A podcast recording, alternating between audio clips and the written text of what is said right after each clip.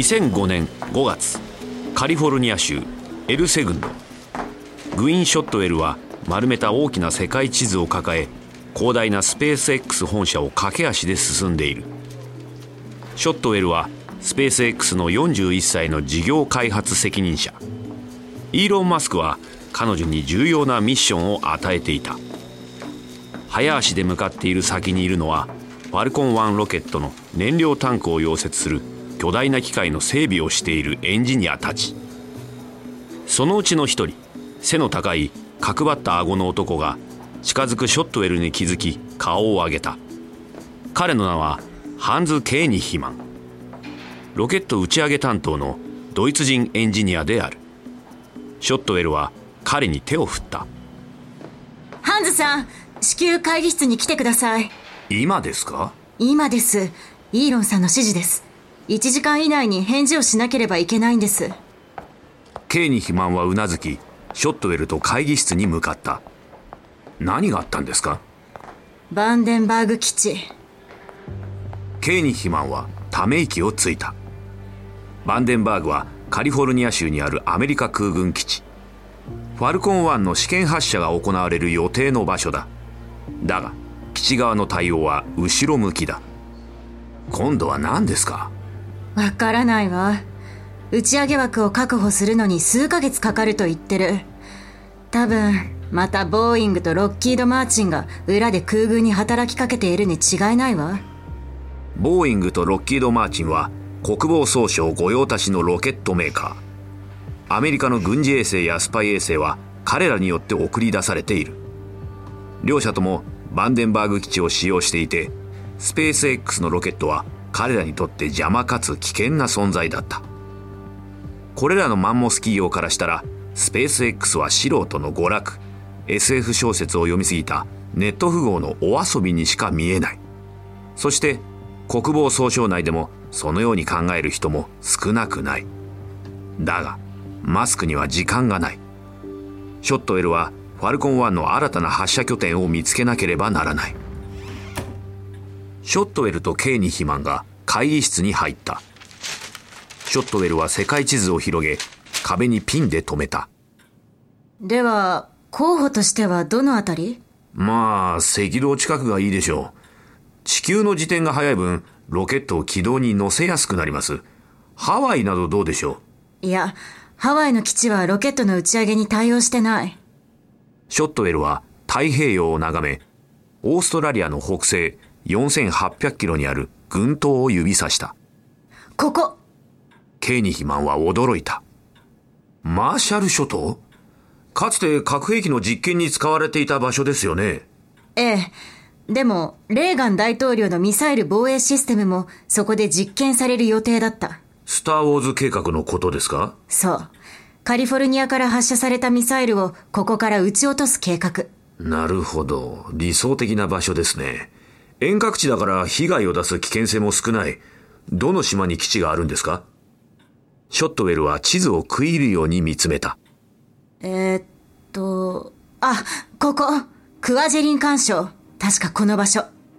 それは地図上では見えないほど小さく、どの大陸からも何千キロも離れた太平洋上の小さな干渉。ショットウェルはすぐにクワジェリン干渉の陸軍基地に連絡した。そして3週間後、スペース X はロケットエンジンとともに南洋へ出発しようとしていた。これでやっと誰からも邪魔されずロケットの打ち上げに専念できる。だがそれは同時に地獄の日々の始まりでもあった。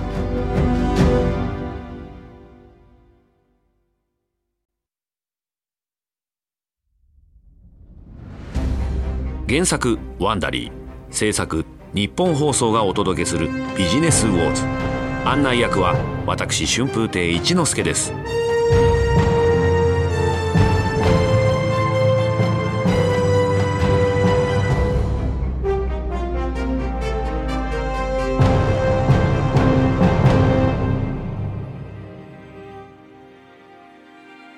前回のエピソードではリチャード・ブランソンが宇宙船を購入しスペース X は NASA と衝突。そしてブルーオリジンは着実に一歩を踏み出します。これからスペース X はロケットを打ち上げるために遠く離れた南の島に向かいます。しかしワシントン DC で一仕事残っていました。第3話瀬戸際のマスク。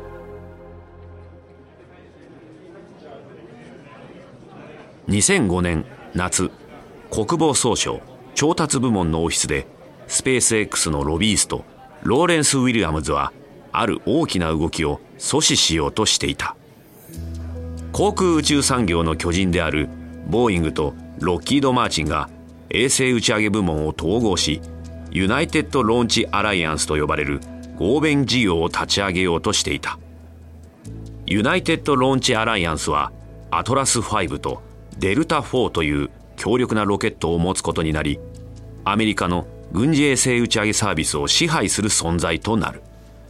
そして2011年までスペース X を市場から完全に締め出す国防総省との契約も獲得していた。ウィリアムズはこの契約を破棄するよう要求する。スペース X はユナイテッド・ローンチ・アライアンスとペンタゴンの契約に強く異議を唱えます。これは独占です。競争がなければ打ち上げコストは上昇する一方です。競合他社にも平等に機会が与えられるべきです。官僚は眉を潜めた。競合他社とは私たちスペース X です。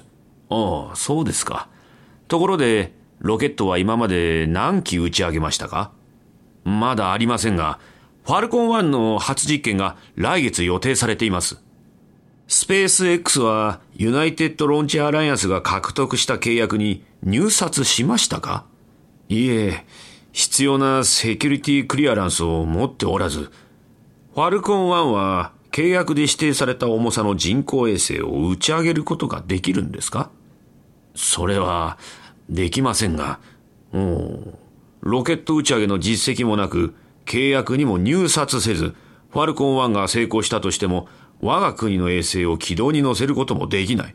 それで実績あるサプライヤーとの契約を解除しろとおっしゃるのですか？ファルコン9という大型ロケットも開発しています。なんだ、そんな計画があるなら早く教えてくださいよ。すぐに先方との契約を考え直しますから。は は度胸があることだけは認めますよ。でも、この決定は覆りません。では、コストを無視するんですか？ロッキードとボーイングは1回の打ち上げに何億ドルも請求しますよ。いいですか？私たちは信頼性に金を出してるんです。最先端の極秘衛星を軌道に乗せるためです。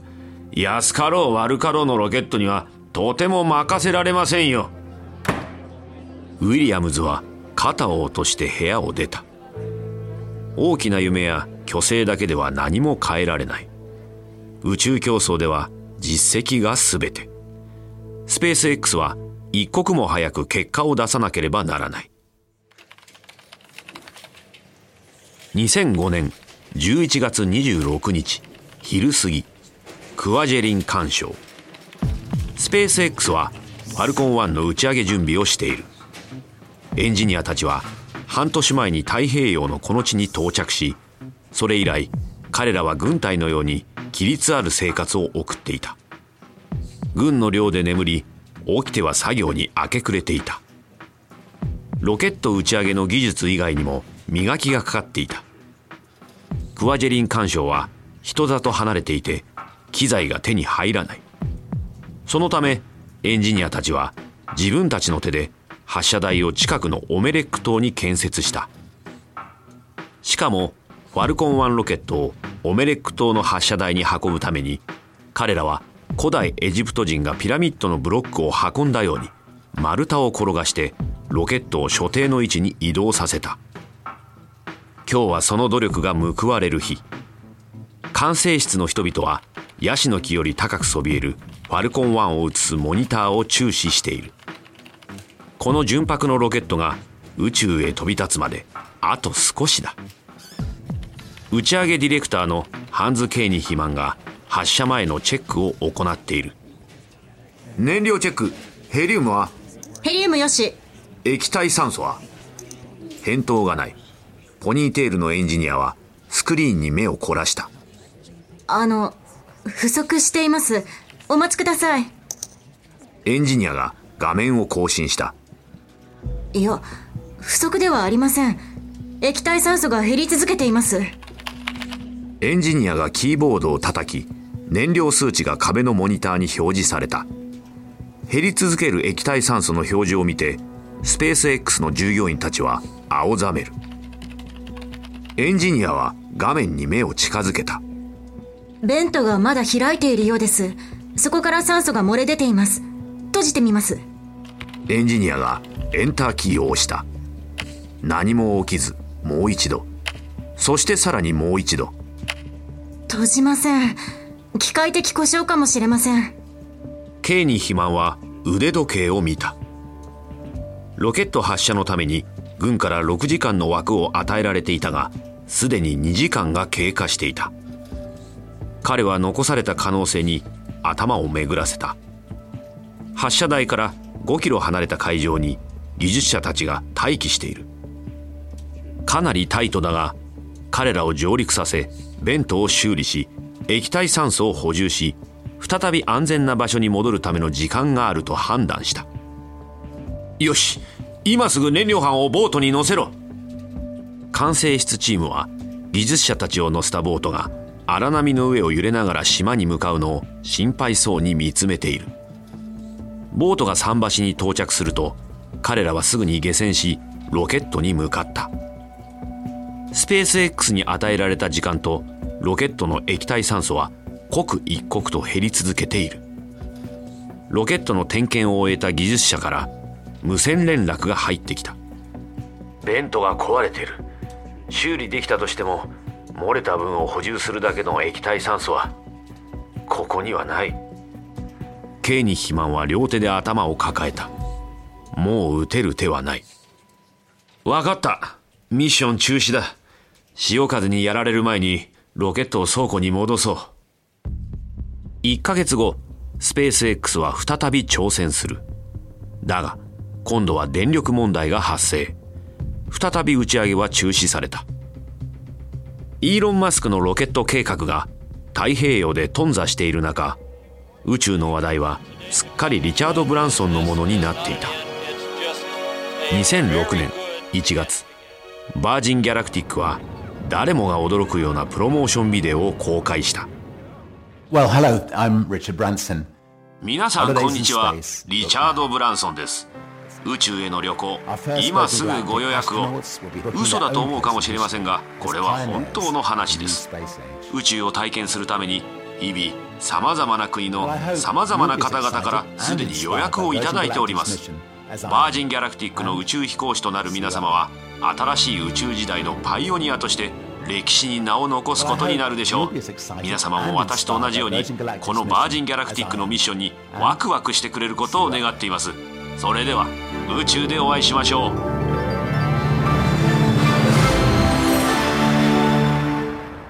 発表の数日以内に1隻20万ドルする最初の100隻が完売。春までには1万8000人以上が15分の純軌道上のフライトを楽しむために予約を入れていた。バージン・ギャラクティックには問い合わせが殺到。残すは新型ロケットスペースシップ2を完成させるだけ。2006年3月クワジェリン干渉。スペース X が3度目のファルコン1発射試験を行おうとしていた。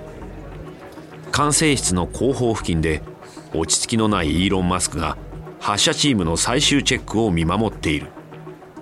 だが彼をナーバスにさせているのは打ち上げだけではない。部屋の向こう側にはクリップボードを持った男がメモを取っている。彼はペンタゴンの国防高等研究計画局通称 DARPA のデイブ・ウィークスだ。1958年以来 DARPA はアメリカ軍に役立つ新技術に資金を提供してきた。M16 ライフル GPS そしてインターネットなどに投資してきた。そして今 DARPA はマスクの夢である低コスト宇宙ロケットに800万ドルをかけている。だが血税が投入されたことでマスクの動きは今や政府から監視されている。マスクの目はオメレック島の中継に釘付けだ。ファルコン1専用に開発したマーリンロケットエンジンが点火。ロケットは下から鮮やかなオレンジ色の炎を噴き出し上昇を開始した。モニターはロケットのバックカメラに切り替わりマスクはさらに身を乗り出した。エンジンが炎を噴き出しながら上昇し島のヤシの木や小屋が次第に小さくなっていく。海岸線がみるみる遠ざかりターコイズブルーの海が一面に広がる。そして低く垂れ込める雲を見下ろした。全員飛行状況のモニタリングに集中しようとしているが高ぶる気持ちを抑えるのに必死だ。内心は目の前で起こっていることに飛んで喜びたい。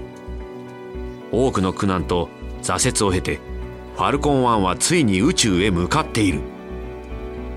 ファルコン1は上昇を続けバックカメラのライブ映像に映るオメレック島がどんどん小さくなっていく。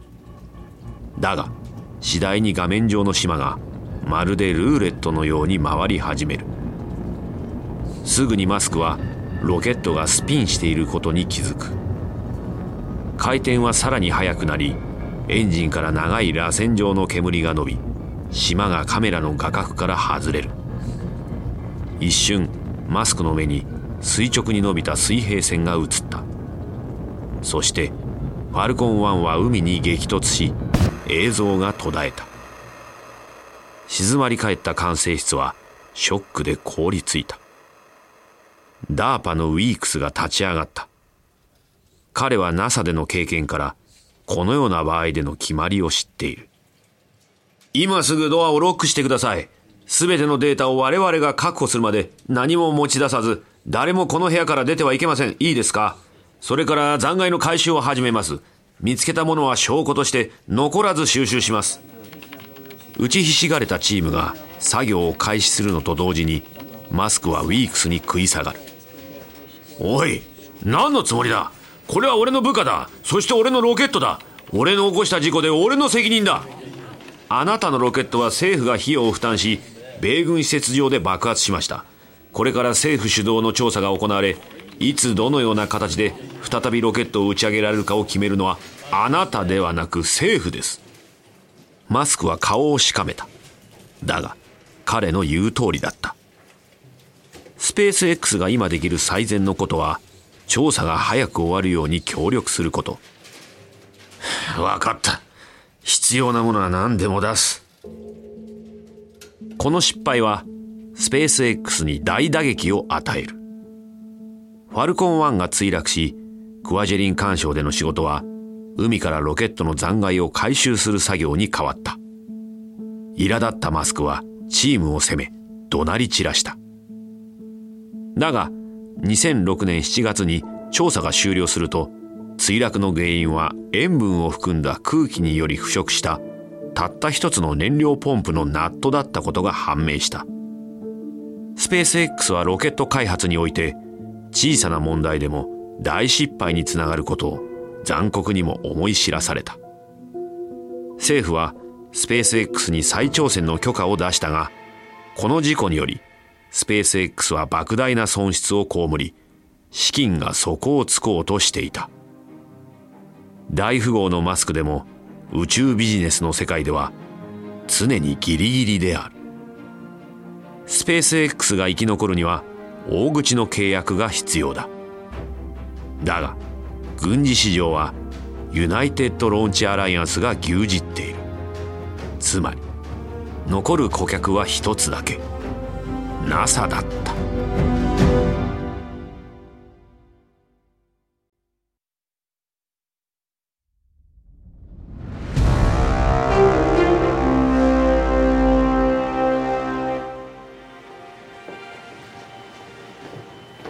2006年8月カリフォルニア州エルセグンド。緊張した様子のスペース X 従業員たちが全体会議のために倉庫に集まっている。全員。スペース X が国際宇宙ステーションへの貨物輸送という NASA の大口契約を狙っていることは知っている。そしてこの結果次第で自分たちの運命が決まることも分かっている。イーロン・マスクがオフィスから出てくると従業員たちは沈黙した。近づいてくる彼の表情をじっと伺った。決して良い知らせとは思えない。硬い表情だ。マスクは目の前の期待と不安が入り混じった面々を見渡した。NASA は決断を下した。俺たちは勝ったぞ！スペース X の存続と新たな挑戦。一同は歓喜に沸いた。スペース X は大型のファルコン9ロケットの完成とドラゴンと呼ばれる貨物カプセルを作るために NASA から2億8000万ドルの資金調達に成功した。これは NASA による信頼の証明でありスペース X は当然この信頼に応える結果を出さなければならない。だがそもそも NASA が資金提供できる候補は限られていた。宇宙開発大手のボーイングとロッキード・マーチンは入札さえしなかった。彼らは10億ドル以下の案件には目もくれない。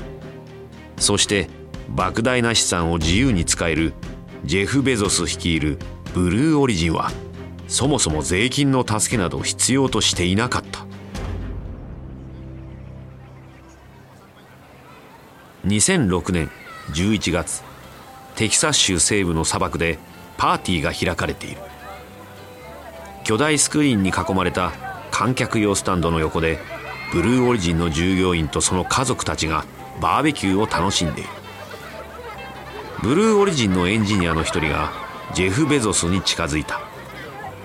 自社のモットーであるラテン語で「一歩一歩猛烈に」と刺繍されたカウボーイブーツを履いているジェフはベイクドビーンズを美味しそうに食べている。ジェフさん楽しみですね。ベゾスはうなずいた。ああきっと素晴らしい日になるよ。ベゾスは皿から視線を上げ乾燥した大地を見渡した。視界の全てが彼のものだった。ここはブルーオリジンの試験場。ロードアイランド州の3分の1の広さだ。ブルーオリジンはこの地で不法侵入者宇宙オタクや競争相手から離れてのびのびと作業していた。彼は巨大スクリーンの一つに目をやった。そこに映っているのは数キロ離れた発射台からのライブ映像。発射台にはずんぐりした円錐状の未来的な宇宙船がある。この宇宙船こそゴダードと呼ばれるブルーオリジンの最新型宇宙船。初の自社製エンジン BE1 を搭載している。今日これからゴダードはエンジンと最新版の離着陸システムの試験を行う。ベゾスはバーベキューエリアをちらりと見た。みんなお腹いっぱいになったしそろそろ始めようか。10分後ベゾスと従業員とその家族たちが観客用スタンドに詰めかけカウントダウンを始めた。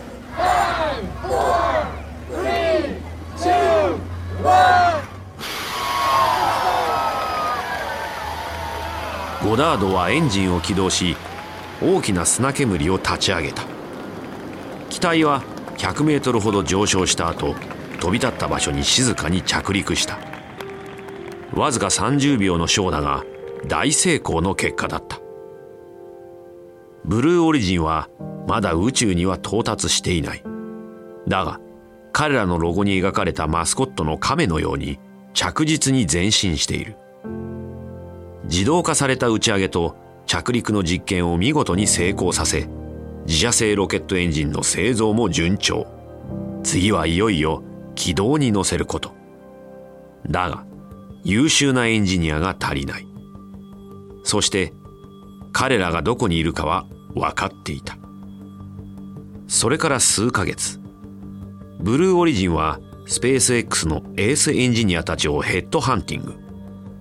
マスクの異常なまでの要求から解放するだけでなく倍の給料を提示した。すぐにスペース X から Blue Origin への人材流出が始まった。マスクは激高し勧誘のメールをブロックするだけでなくベゾスの会社を訴えた。だが裁判所はこの訴えを却下。頭脳の流出以外にも問題は山積していた。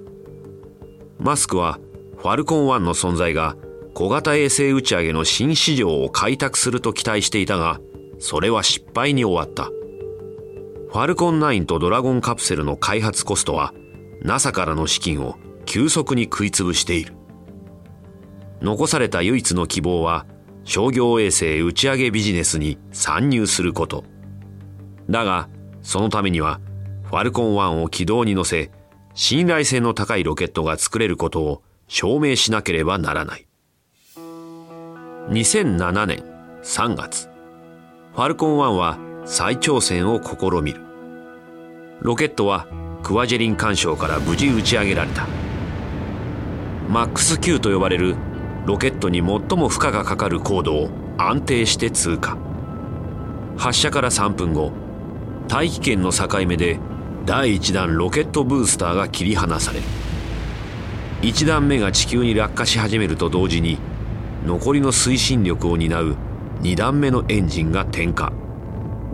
だが軌道に乗る高度に到達する寸前ファルコン1はぐらつき始め爆発した。あと少しなのにうまくいかない。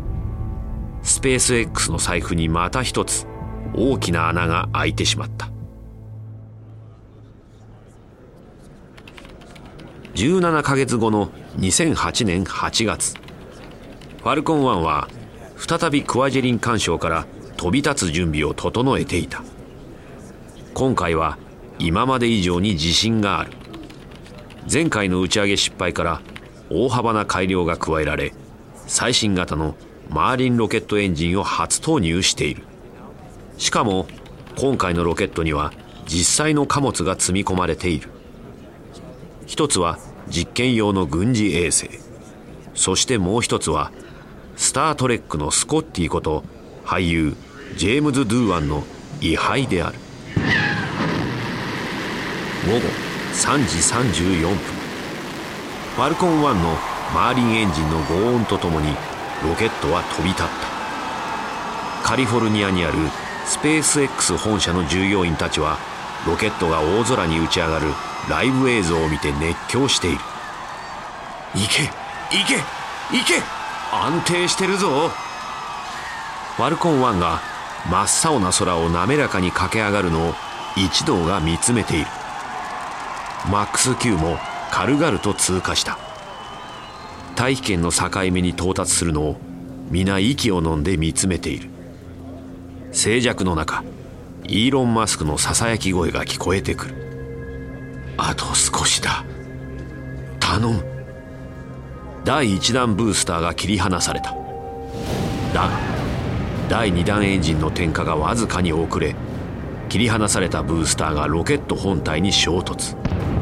この衝撃でファルコン1はコースを外れ軌道に乗ることができずそのまま太平洋に落下した。カリフォルニアのスペース X 本社に集まった人々はその衝撃にただ呆然とした。意気消沈して抜け殻のようになった人々が椅子にへたり込み両手で頭を抱えている。泣き始める者もいた。あともう少しで宇宙に手がかかるところだったが結果はまたしても墜落。イーロン・マスクは悲壮感漂うチームを奮い立たせようとする。確かに今回の失敗は辛いけど、いつか必ず成功する。だから大丈夫だ。だが、そうは言ったものの、マスク自身も今、奈落の底にいる。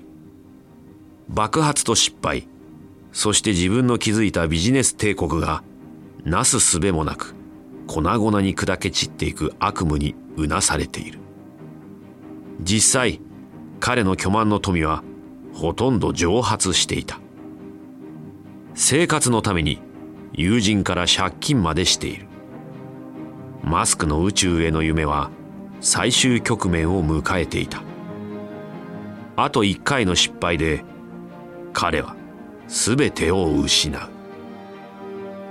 次のエピソードではブルーオリジンが NASA とつながります。オバマ大統領がアメリカの宇宙政策にメスを入れスペースシャトルに別れを告げます。